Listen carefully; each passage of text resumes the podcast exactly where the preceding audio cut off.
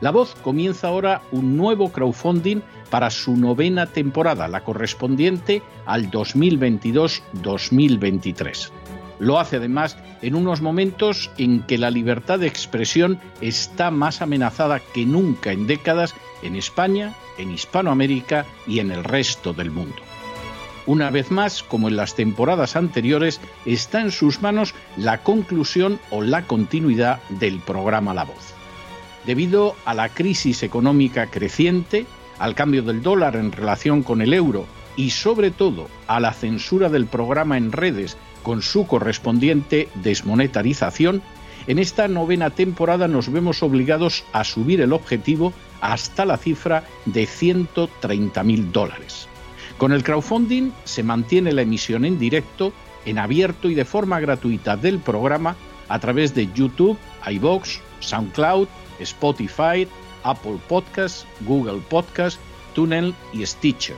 Además, por supuesto, de encesarvidal.tv. De hecho, es este crowdfunding el que permitirá poder seguir emitiendo en cesarvidal.tv, ya que sin la continuidad de la voz no puede haber continuidad de contenidos en ese canal televisivo.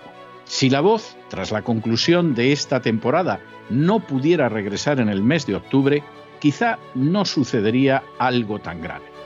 Una vez más, habría quedado de manifiesto como tantas veces a lo largo de la historia de las naciones hispanas, que para muchos es preferible quejarse, protestar o amargarse a enfrentarse de manera práctica con un problema concreto. No pasaría nada. La voz simplemente dejaría de emitirse por la sencilla razón de que no hay suficientes personas dispuestas a asumir el apoyo de su causa, que es la de la libertad y de la verdad la de la información independiente y la opinión rigurosa, la de la lucha contra las tiranías y contra aquellos proyectos que pretenden convertir en esclavos a los seres humanos. Si piensan que merece la pena seguir escuchando día a día la voz, son ustedes bienvenidos a la hora de contribuir al nuevo crowdfunding que permitirá que puedan escuchar este programa radiofónico una temporada más. Muchas, muchas, muchas gracias por todo. God bless you. Que Dios los bendiga.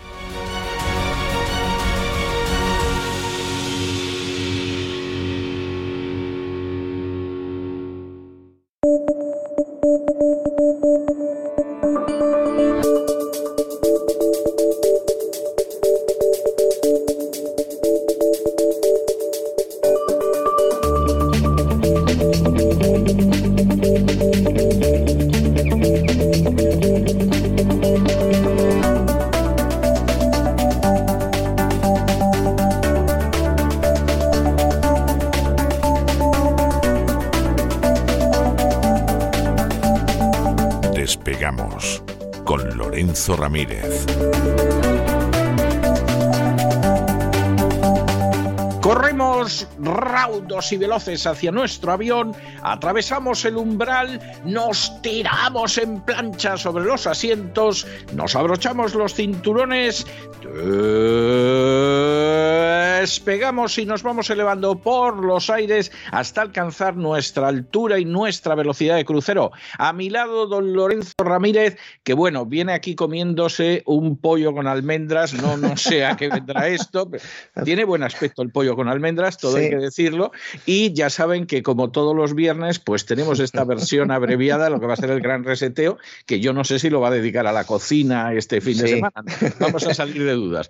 Muy buenas noches, don Lorenzo. Muy buenas noches, ese gran reseteo.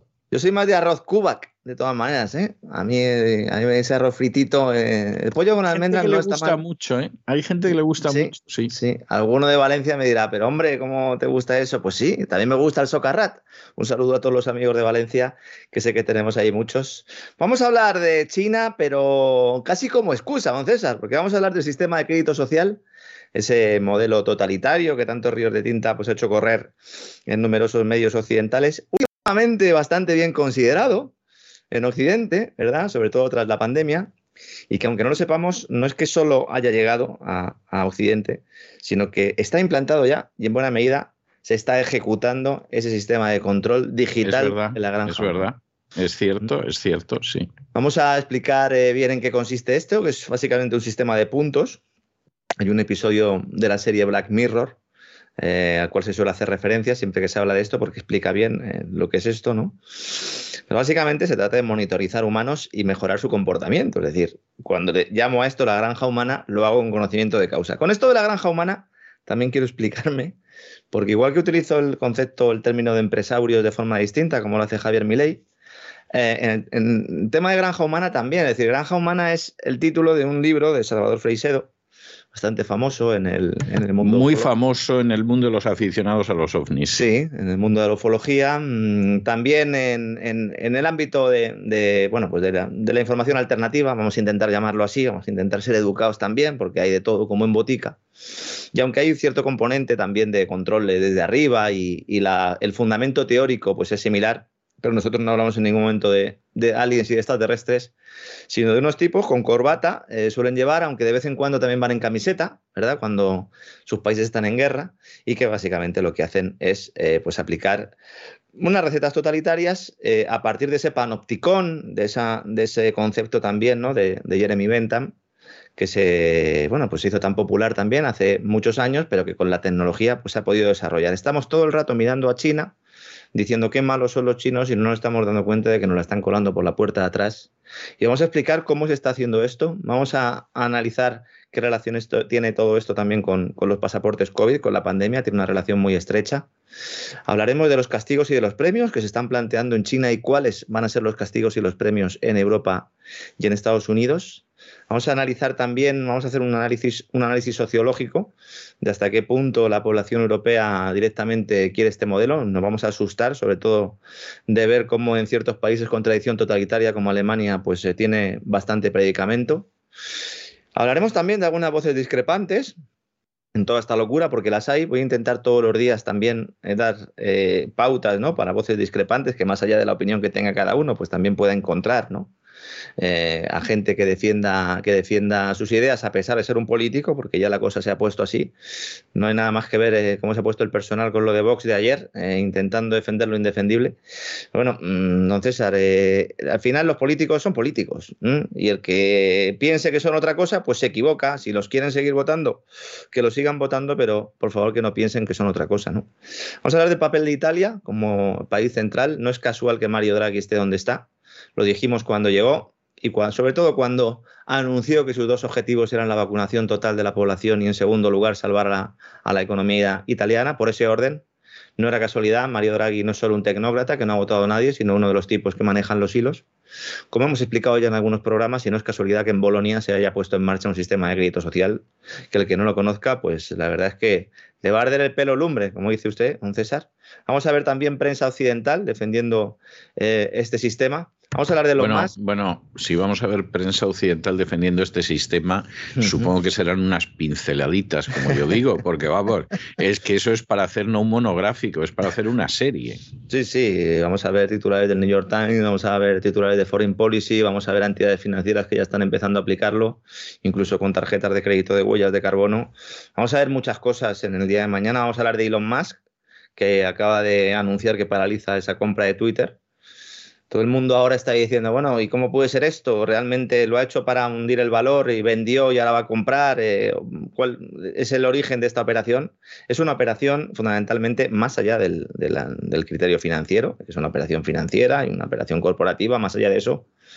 Eh, tiene mucho de operación psicológica, porque solo se está hablando en torno a esta compra lo analizamos parcialmente en el programa que hicimos sobre Elon Musk, pero ahora ya tenemos eh, más pruebas. Solo se está analizando, poniendo el foco en el tema de los bots, de las cuentas eh, en Internet o de las cuentas en las redes sociales, en este caso Twitter, que no tienen a ningún humano detrás lo cual está sirviendo para introducir una parte de la agenda de la identificación digital que es fundamental para implantar el sistema de crédito social en Occidente. Mañana vamos a explicar por qué, vamos a explicar cómo e intentaremos atisbar cuándo, ¿no? porque también hay determinados plazos eh, que quieren imponer. Como siempre digo, son planes de los malos, hay que conocerlos para luchar contra ellos, lo cual no quiere decir que se vayan a, a implantar, aunque en buena medida, como digo, ya tienen mucho camino recorrido, don César. Pues efectivamente así es, don Lorenzo, no cabe la menor duda de que es así. Bueno, pues eh, hasta aquí hemos llegado nosotros hoy viernes con esta versión abreviada del Gran Reseteo y mm, este fin de semana ya saben nuestros oyentes por dónde va a ir todo. Nuestros oyentes, por cierto, que no nos vamos a cansar de darles las gracias porque a lo tonto, a lo tonto, estamos, mm, vamos, casi, casi rozando el 45% del crowdfunding, que francamente es un auténtico récord en dos días mal contados hemos llegado hasta aquí y eso se lo tenemos que agradecer en primer lugar a nuestros oyentes y en segundo lugar a que el equipo de la voz tenga gente tan absolutamente brillante como usted, Dolores. Muchísimas gracias, don César. Sabemos que esto es, esto es un poco de todos, también de nuestros propios oyentes. Ellos participan también enviándonos en muchas ocasiones enlaces, documentación, lo cual hace que, que esto sea vivo y también que responda un poco ¿no? al espíritu que tiene el programa a través, a través precisamente, fundamentalmente, además del correo de, esa cuenta de Twitter, ¿no? En la que aglutina un poco la información y que recibimos muchas cosas, me siento arropado en todo momento todos somos partícipes eh, de esto. Lo importante es que la verdad salga a la luz y luego, sobre todo, que cada uno, en la medida de sus posibilidades, pues vaya confirmando, vaya constatando, vaya investigando por su cuenta, se dé cuenta o, descubra también cosas de las que nosotros estamos equivocados y así pues nos ayuda a todos a crecer y a poder encontrar una verdad que cada día pues es más complicada de encontrar. El hecho de que haya esa demanda también de información, eh, pues eh, es bueno, ¿no? Desde el punto de vista de que, bueno, uno se siente orgulloso del trabajo que está haciendo, pero también es muy preocupante porque implica que hay un desierto fuera. ¿Eh? Y eso también hay que tenerlo en cuenta, don César. Bueno, y no cabe la menor duda de que precisamente ese desierto contribuye muchísimo al éxito de la voz. Es decir, al final la gente, para enterarse de lo que pasa, pues tiene que escuchar este programa, porque no le queda mucho más. ¿eh? Y no, no es algo que esté referido solo a una nación, sino a distintas naciones, porque no cabe la menor duda de que nuestros oyentes y la gente que apoya el crowdfunding, etcétera, etcétera, etcétera, es un público absolutamente internacional, vamos, sin, sin ningún género de dudas. Hoy he tenido yo que dedicar el editorial a ese Ministerio de la Verdad que ha creado eh, el presidente Biden, que ya es bastante, bastante grave tiene mucha relación también con lo que vamos a contar mañana de ese crédito. Totalmente, totalmente, y por lo tanto, pues es una de esas situaciones en las que no hablamos de manera especulativa, ni se nos ocurre decir pavadas como que el gran reseteo es de los buenos, ni aseguramos que a Bill Gates lo han colgado en una celda en Guantánamo o disparates de este tipo, sino que, que realmente nos estamos moviendo sobre bases muy sólidas y documentadas. Y hombre, la información puede ser inquieta pero en última instancia la información es real. Sí, sobre todo que nos ayuda también a ir eh, deshaciéndonos de ese equipaje que los servicios de inteligencia están poniendo sobre la mesa para desviarnos de nuestro objetivo, para calificarnos de, ser desinformadores y bueno, pues para anular una labor que estamos haciendo que no somos los únicos, pero evidentemente pues eh, con el apoyo que tenemos pues somos un, elemento ahí, ahí importante. Y bueno, pues como siempre digo, ¿no? Que, vean mañana el programa, que nos escuchen todos los días, nosotros seguiremos trabajando para ir mejorando el nivel, eh, que cada día pues es un poquillo más difícil. Así es, así es.